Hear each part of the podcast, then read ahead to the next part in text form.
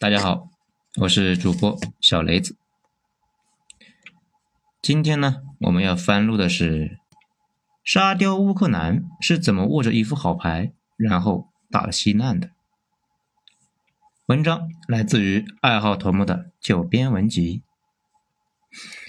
录这一章之前呢，听了一下自己之前录的啊，听起来太急促了，就很紧张。其实吧，回想起来，当时录的时候确实挺紧张的，手都出汗了。所以呢，今天咱们重新再录制一下。嗯，可能没那么紧张，但是啊，大家别指望我的普通话 能有多大进步。哼，行，闲话不多说，咱们进入正题。如果把国际政治人格化，那下一步呢，就是评选五大流氓和三大沙雕。S B 呢是一个文雅的用法，那这个呢也轮不上咱们来评选。关于谁是沙雕这个问题，大家早就达成了共识。一句话呢说，那就是东边的棒子，中间的鸡，西边的饽饽最傻逼。这个棒子啊不用说，咱们旁边那个有明显的创伤后应激障碍，那可能呢是历史上夹在大国之间的受气本。用他们自己的话说呢，他的三个好邻居分别是侵略成性的中华文明、侵略成性的俄熊，还有后来变得侵略成性的小日本。关于中国是否有侵略性，这个呢不用否定。中国的基本盘是黄河中下游那一点，还没有一个河南大。后来呢一直是扩张到古代人类无法逾越的大海和喜马拉雅山以北的。沙漠冻土，你说你热爱和平，那这个可能大家都不会太服。朝鲜呢，韩国另外一个邻居啊是俄熊。这如果说中国侵略成性，那俄熊啊就是侵略性的平方。而且中俄这两货呢有个特点，那你看英国、法国、意大利，历史上呢都有一个巨大的一个殖民地。后来混不下去了，那就收缩回去了。唯独中国和俄熊吃下去，那就几乎别想吐出来。那如果这两土地狂魔发生冲突，那会有什么效果呢？历史已经给了我们答案。俄熊觊觎新疆、蒙古、东北三百年，拿走了半个蒙古，一小部分东北，剩下的呢被保住了，可以说是基本平分秋色。朝韩呢，还有一个小伙伴，那就是日本。这个后起之秀折腾起来，那一点都不逊色于前面那两个活宝。事实上呢，对朝韩伤害最大的那就是日本。经过这么多年多轮的反复蹂躏，棒子的内心那多少是有点扭曲的，分别呢呈现出自大、狂妄、变态、占有欲那等特点。入选地球村的三大奇葩，那也不足为奇。土鸡呢，那就不用说了，土鸡就是土耳其嘛，完全就是一神经病。他们把自己的祖先定义为突厥人，嗯，这一点啊对土鸡很重要。而且啊，土鸡还有一个奇葩的逻辑，认为突厥历史上占领过的领土那都是土鸡的。突厥人占领过的地方有多大呢？很大很大。评论区丢张图片啊。就是蓝色的区域都是突厥人染指过的，大家注意一下，其中呢还包括我国的新疆、蒙古、东北，啊，那个说的是唐朝时期的一个东西突厥。图中呢红圈的是土鸡的现在的面积。有这么变态的祖先，土鸡这神经病犯病之后，连他自己都怕，现在都那个鸟样了。还在无休止的支持各国境内反对势力，妄图呢恢复突厥荣光。我国的那个东突啊，就是这个背景。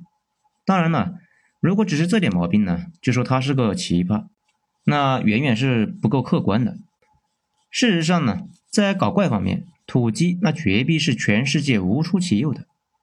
大家看一看这几年的新闻，那就知道了，包括。但不仅限于把中国买的航母扣住不让回国，然后啊放飞自我，击落了俄熊的战机，并且啊摆出一副不介意与跟俄熊一战的姿态。这反正历史上打了十一次大仗，不介意吗？再打一次呗。然后跟美国翻脸。最牛逼的呢是法国发生了尼斯惨案，有恐怖分子驾车在大街上撞死了几十口子人，土鸡国内爆发了大游行，庆祝啊法国倒了血霉。当然了，冰山一角，土鸡呢折腾了一百多年，但是有个神奇的技能，总折腾，但是呢那总也死不了，可以说任性是有资本的。大波波那就是波兰。这个货呢，左边是德国，右边呢是俄熊。波兰的历史呢，那就是牛逼了，就是揍这两个邻居，不行的时候呢，就被这两个邻居揍。历史上三次亡国，基本上都是跟俄国和德国一起努力的结果。这最奇葩的是啊，现在还活着，而且呢还在闹。说到波兰呢，那就顺便推出我们今天的主角乌克兰。正好呢，乌克兰是波兰的邻居，而且这些年也是一个新晋沙雕。这一副好牌玩的稀烂，到现在为止，那基本是掉进坑里了，在可预见的未来就没法脱坑。咱们今天呢，就来聊一下这货是怎么越混越烂的。这货呢，跟波兰非常的像，但是啊，他们两个是不挨着的，而且都是俄罗斯去往西欧的必经之路上。自然，那也就成了冲突边界。后来发生在乌克兰的很多事情，都跟他们的地理位置有关。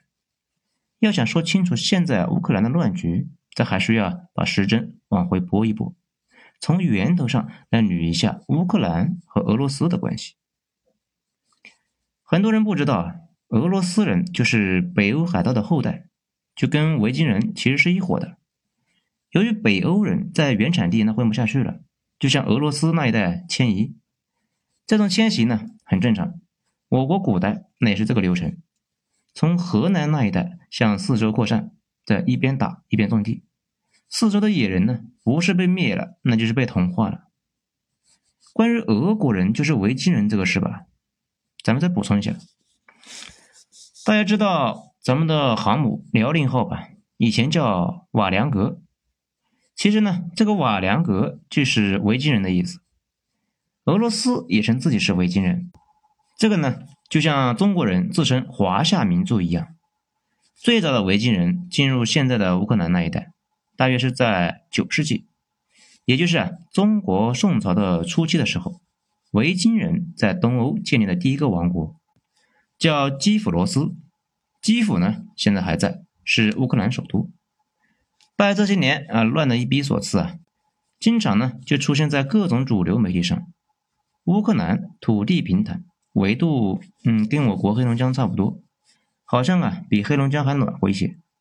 而且呢土地也是黑色的，非常的肥沃，这历来啊就是种好东西的地方。所以呢维京人率先就是选择乌克兰种地立国，那实在是一个好主意啊。罗斯又是什么东西呢？罗斯就是俄罗斯，只不过中国人瞎翻译啊，在前面呢给人家加了一个俄，其实人家叫 Ros，哪有俄嘛？根本就没有啊！所以日本叫俄罗斯叫 Russia，那更加接近一些。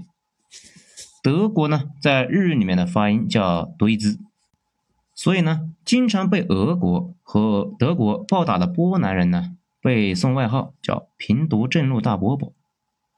后来，这个经常被人提起的基辅公国，没多久啊，就被离他不远，同样呢是维京海盗建立的莫斯科公国给灭了。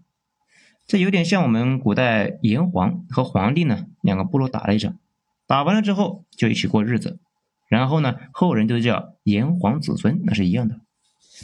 莫斯科公国灭了基辅公国之后，这两货呢就成了俄罗斯人的双祖宗。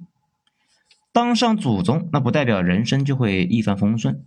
我们以前经常说，如果一个地方的资源丰富，那个地方啊，多多少少那是有些欠揍。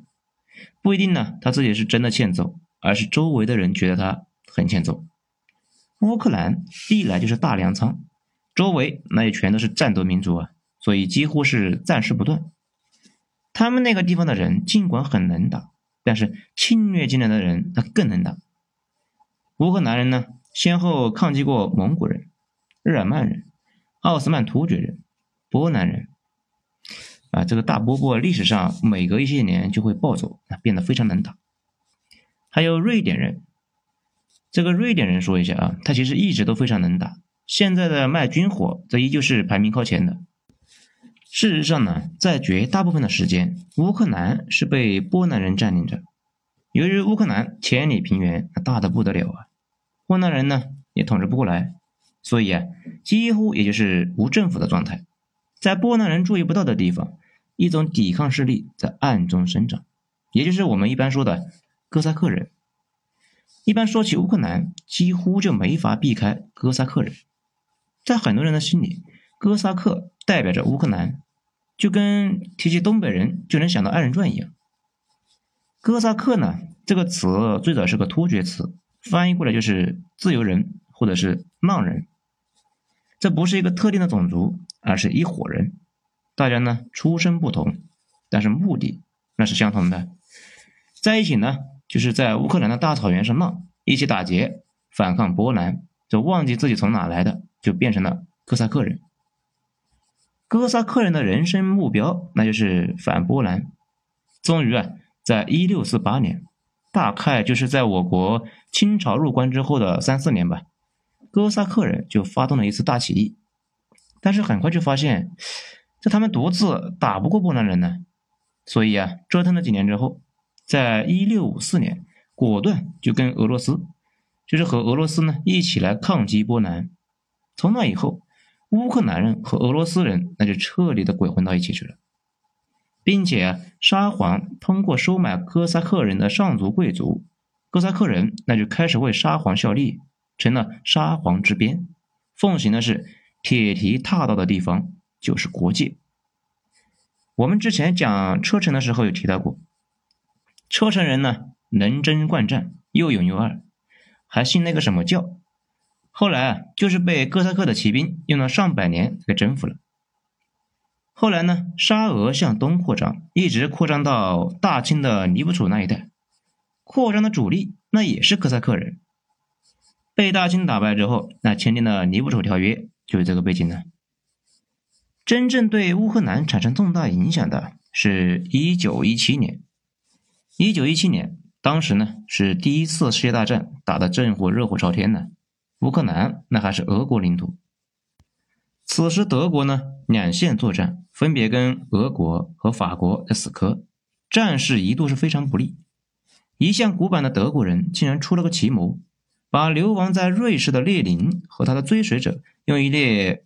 千锋列车送回了俄国，并且给了列宁几百万的马克作为经费，资助列宁上位，并且呢答应列宁，如果列宁回到俄国革命上台之后，要让俄国退出战争，德国呢就会释放抓到几十万的俄军战俘，把正在跟俄国死磕的部队调到西线去跟英法死磕。这次的密谋应该算得上是人类历史上最大的几个阴谋和交易之一。列宁上台之后，俄国退出一战，东线俄军呢回到俄国，那就开始镇压国内的旧贵族的反抗势力。这个苛刻的合约呢，不仅使苏俄丧失了将近一百万平方公里的土地和将近五千万居民，而且呢，在被占领区有占全国煤炭开采量的百分之九十，铁矿石的百分之七十三，还有百分之五十四的工业以及百分之三十三的铁路。所以啊，很多人说列宁是德国的间谍，那就是这个原因。在俄国让出来的这一百多万平方公里中，就有大波波和部分的乌克兰领土。乌克兰呢，一直以来都是俄罗斯的大粮仓，所以丢了乌克兰的俄罗斯，瞬间啊就开始粮食短缺，那穷的一逼啊。俄国人有钱，那都买不到吃的。我们现在知道的那一句列宁的那句著名的话。面包会有的，牛奶会有的，一切都会有的。这列宁呢这么说啊，是因为当时既没有面包，那也没有牛奶。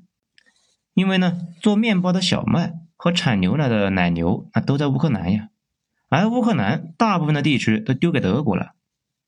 不过啊，这种状态没有维持多久，很快一战结束，德国战败。英国这些国家呢，竭力把大波波就搞成了一个缓冲区。大波波被灭国一百多年后，那复国了。复国之后的大波波啊，非常冲动，这二愣子脾气又上来了，四处出击，一路大军攻入乌克兰去抢粮仓，还有一路呢去进攻苏联本土。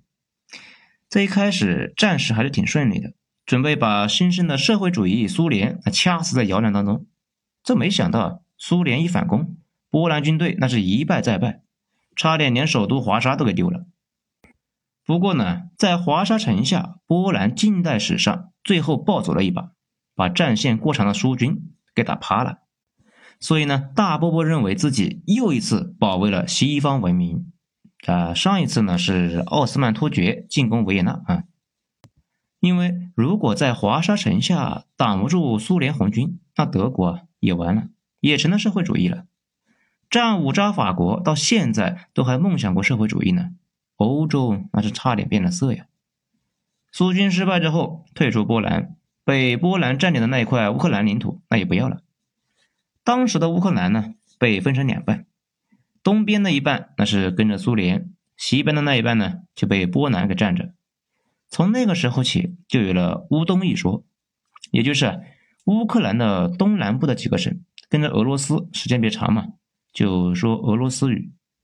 相比乌克兰呢，更认同俄罗斯。而西部的乌克兰呢，说的是乌克兰语。这种状态一直持续到现在。乌克兰东部百分之八十的人是讲俄语的，首都基辅主要的语言呢也是俄语。随后啊，就是对乌克兰刻骨铭心的1933年乌克兰大饥荒。这一次大饥荒对乌克兰的影响如此之重，以至于到现在还在影响乌克兰政局。那一九三三年发生了什么呢？好了，下一章再讲。